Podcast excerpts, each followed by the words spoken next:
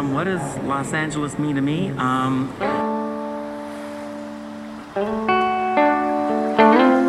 um, I've always thought that LA is a place where dreams come true. Los Angeles is like an amazing city. It's not just a tourist destination for me, it's also home. Hi, my name is Sophie Janinek, and you're listening to LA Portraits. Today, we are not going to sketch the portrait of an Angelino, but rather of an event that's been taking place here for several months the unprecedented Hollywood strike.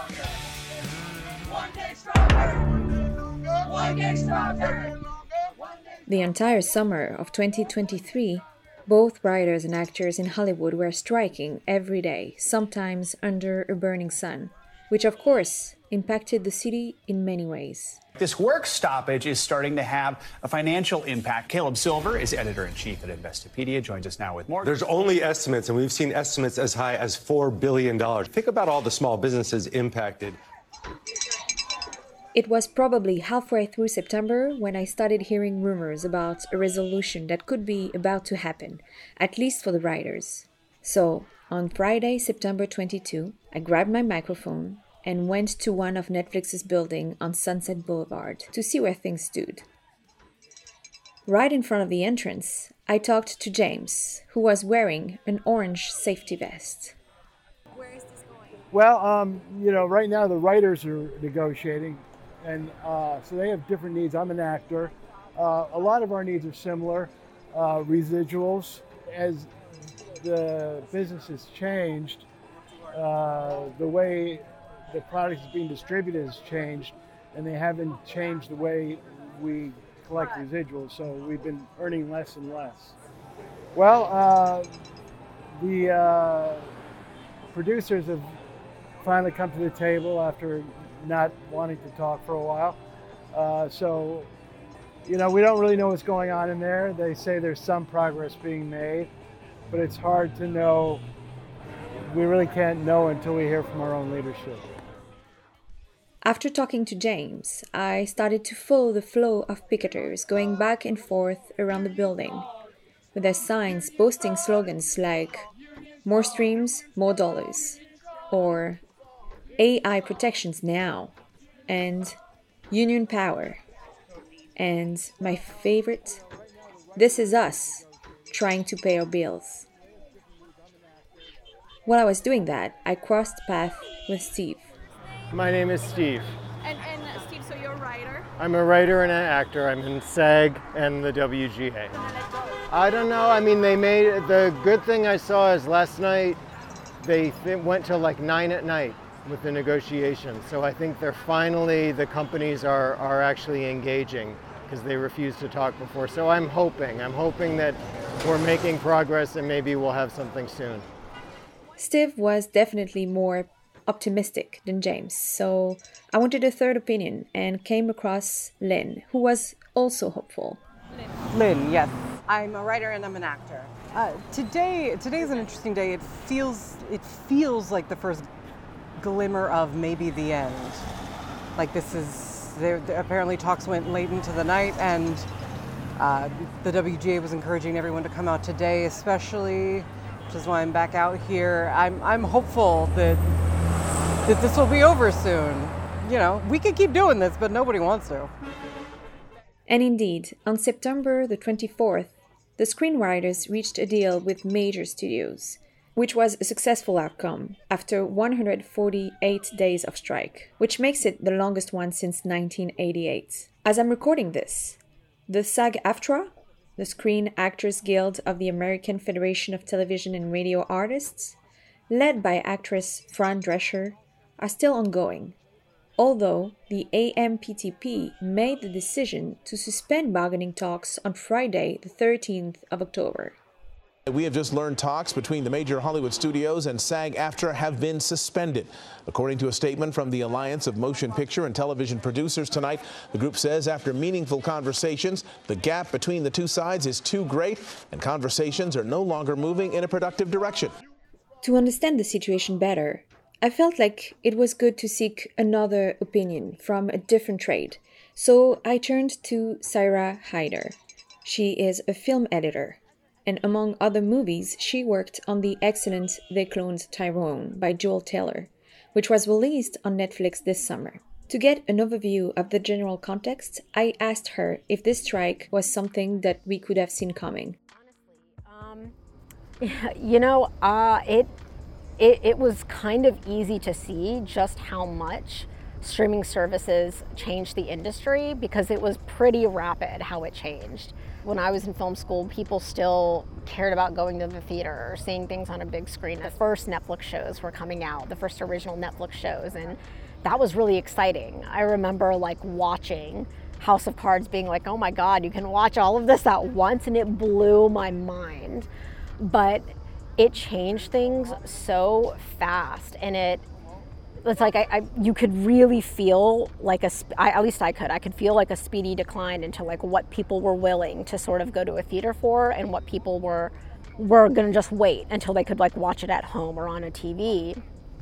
Um, and outside of AI, which I think is a future problem, not a current problem, you could see, you could foresee these problems happening because the way in which people would make things would be sometimes faster, sometimes cheaper. Like they would break the writers out into mini rooms, things like that. Or so you could see where the studios would take advantage of it. And the other thing was also no one ever really knew how much people were watching on Netflix, for example. You didn't have the numbers, whereas before, a box office is easy to track, but Netflix would not share right? And so you could see the problem dwindling. You could see like, oh, oh, this actor's getting paid how much? $15 million just for this Netflix movie? Oh, it's because maybe they're getting paid up front and they don't get residuals like they used to.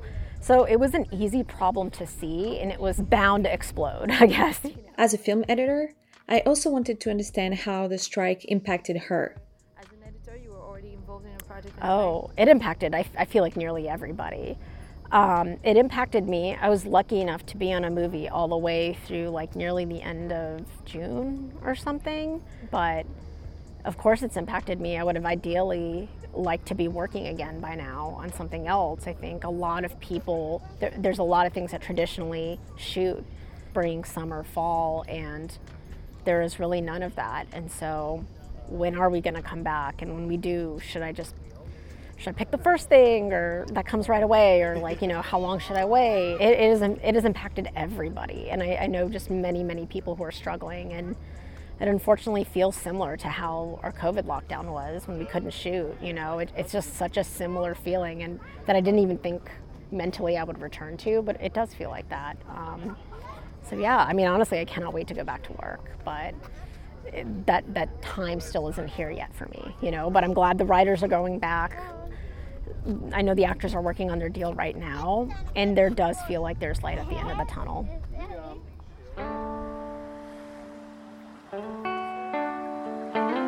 What it does seem to me is that where it was, maybe they were making a lot of quick shows, like especially post pandemic. They were greenlighting a lot of, of projects, especially with TV. I don't think that will happen you know, like it used to. I don't think it's like a pure abundance. The money has simply like dried up for that kind of thing. I'm hoping it will lead to more, you know, low, medium, mid sized budget movies coming back and kind of like what made the 90s so great for filmmaking. I hope a lot of these like 20 million to $70 million movies will come back. The reason I think they've stepped away from something like that in our modern times is I think a lot of studios have figured out like the more money you put into a project, the bigger of an audience it will attract, which is how IP became so huge and how now we live in a sort of world where it's nothing but really big budget movies or, or really small indies. So, uh, you know, my hope for this is that maybe we will see more interesting projects that are in between come back more, but I do think there will be like less TV work. As SAG AFTRA is still at the table, indeed, one thing that was at the center of negotiations for the writers and it still is for the actors is the role of AI in movie production.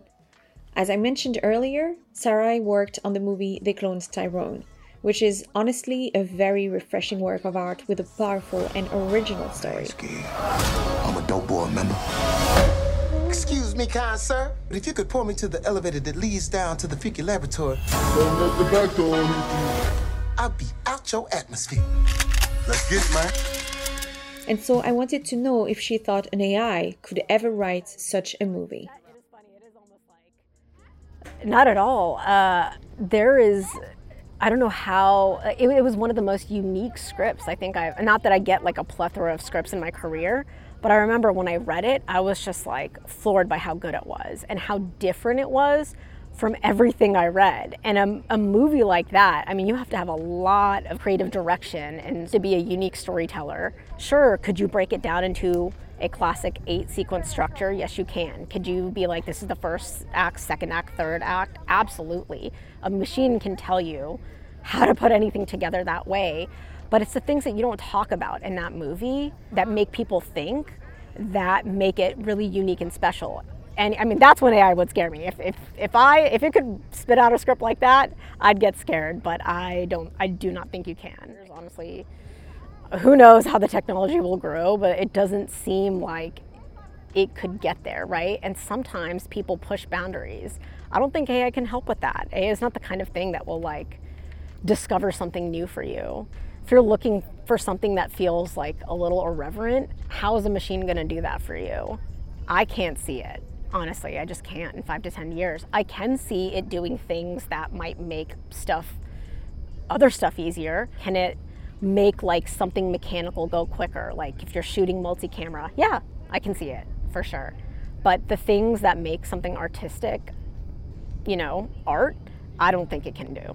Although Saira's perspective feels very reassuring, when it comes to actors, however, the situation is slightly different as meta as it is to recommend a piece of entertainment to understand the struggles of the entertainment workers, if you haven't watched the first episode of the sixth season of Black Mirror yet, you should. It really shows you how AI can use everyone's image to act on screen.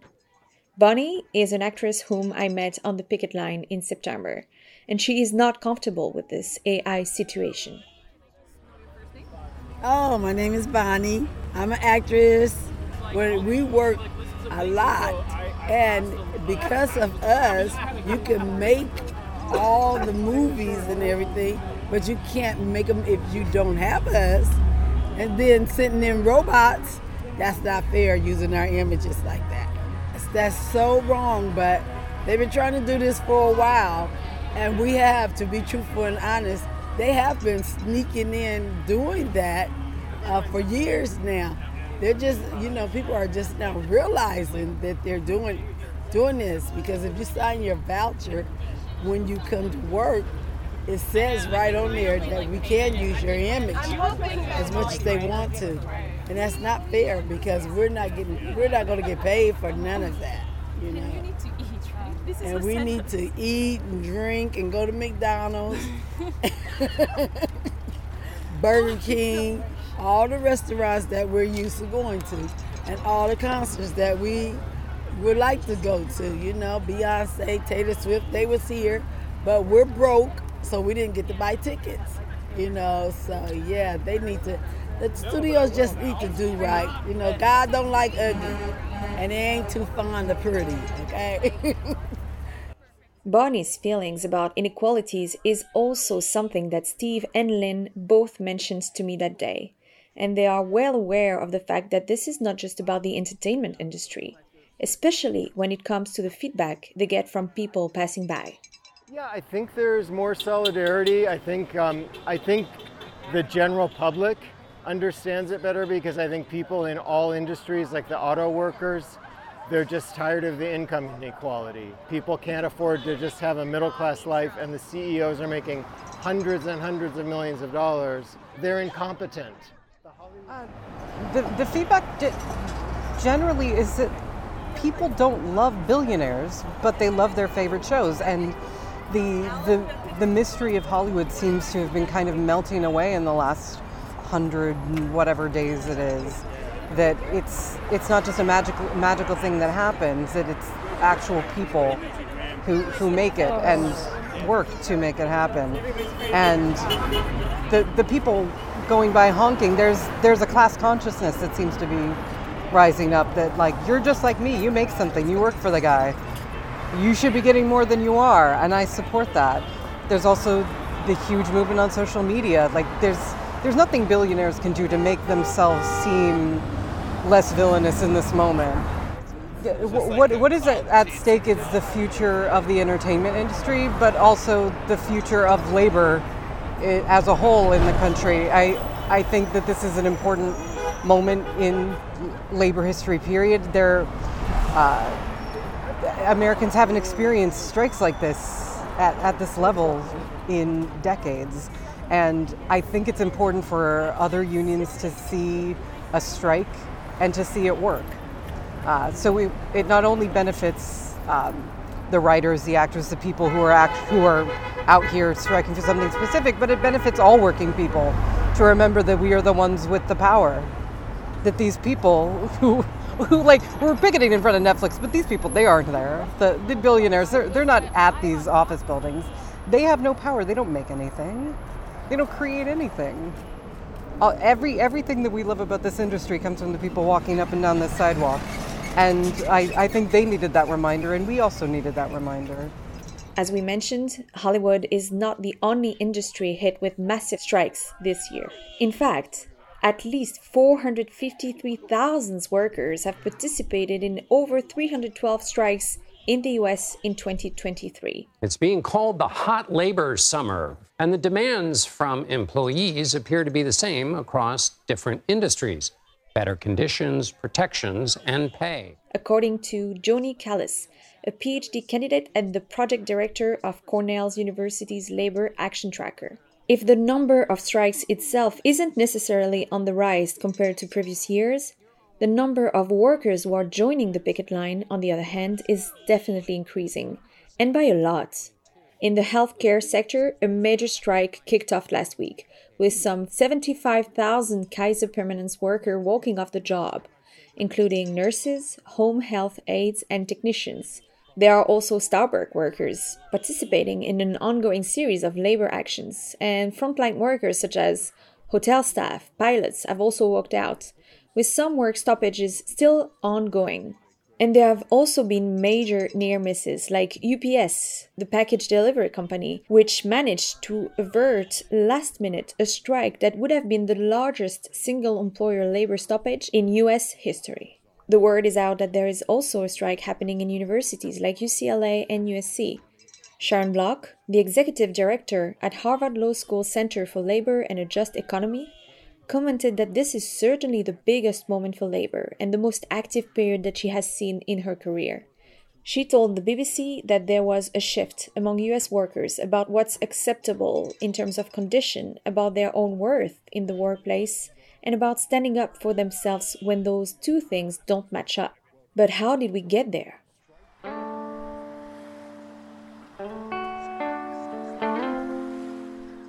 James, the actor who was part of the organization team of the picket line on September 22, has shared his feelings about the origin of the shift.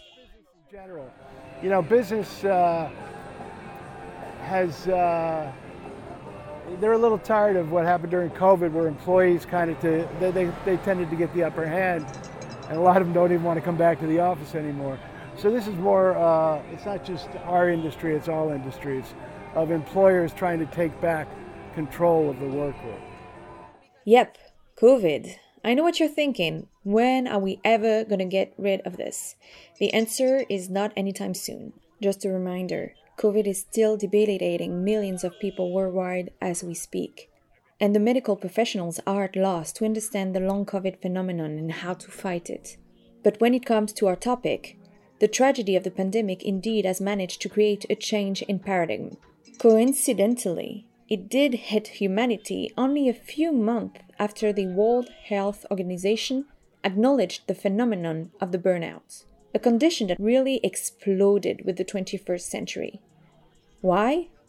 Because humanity has been chasing the dream of productivity, always pushing for more to reduce all costs, materials and humans. Now, we could talk about the research and historical facts that shows this is the result of more and more deregulations, the origin of which is the urge for freedom that everyone rightfully felt after the Second World War. But then we would have to talk about the concept of liquid society, super interesting, but this bonus would be way too long. So, Let's just say that global workers' conditions have been made more and more dire, leading to more and more profits. According to the Economic Policy Institutes, the inflation adjusted annual wages of the top 1% of workers rose by 145% between 1979 and 2022. And, you guessed it, in the meantime, the average annual wages of the bottom 90% rose by only 16%. But people were taking it so far, mostly because of lack of alternatives. Many experts point out that American labor laws remain relatively weak compared to countries with similar economies. Under federal labor law, firing a worker is easy enough that unions were failing to convince members to risk their job by striking. But with the pandemic, corporate profits have soared, and so did workers' exhaustion. The lockdowns allowed many people to pause for the first time in a while, and to realize how being alive and making the most of it isn't possible when one is overworked. This led to the unprecedented phenomenon of the big resignation. And more recently, by quiet quitting. And of course, like every market, the job market is about the balance between offer and demand. When there is more demand than there are offers, the power balance shifts. With the labor market being tight, workers understood they have more bargaining power, and unions are getting more public support than they have for decades. Now, could this mean we are witnessing a change that will have a profound impact on the future of work in the US? Only time will tell. But for now, people are not ready to give up as Steve confirmed. I'm tired, but you know, I think about all the people that struck before me. The reason we have residuals and health care and pension is because all those previous generations didn't get tired and they kept going. So now it's our turn to pay it forward for the next generation. And that's a wrap of this bonus episode of LA Portraits. I hope this helped you get a better overview of the situation of the strike in Hollywood, but also in the United States. And I would love to hear your comments, what you think, and where your head is at with all of this. So leave a comment on Spotify, Instagram, Facebook, wherever you want, and let's have a chit chat about it. Remember, if you love LA Portraits and you want the show to continue and to support it, head to the Patreon page of LA Portraits and become a member.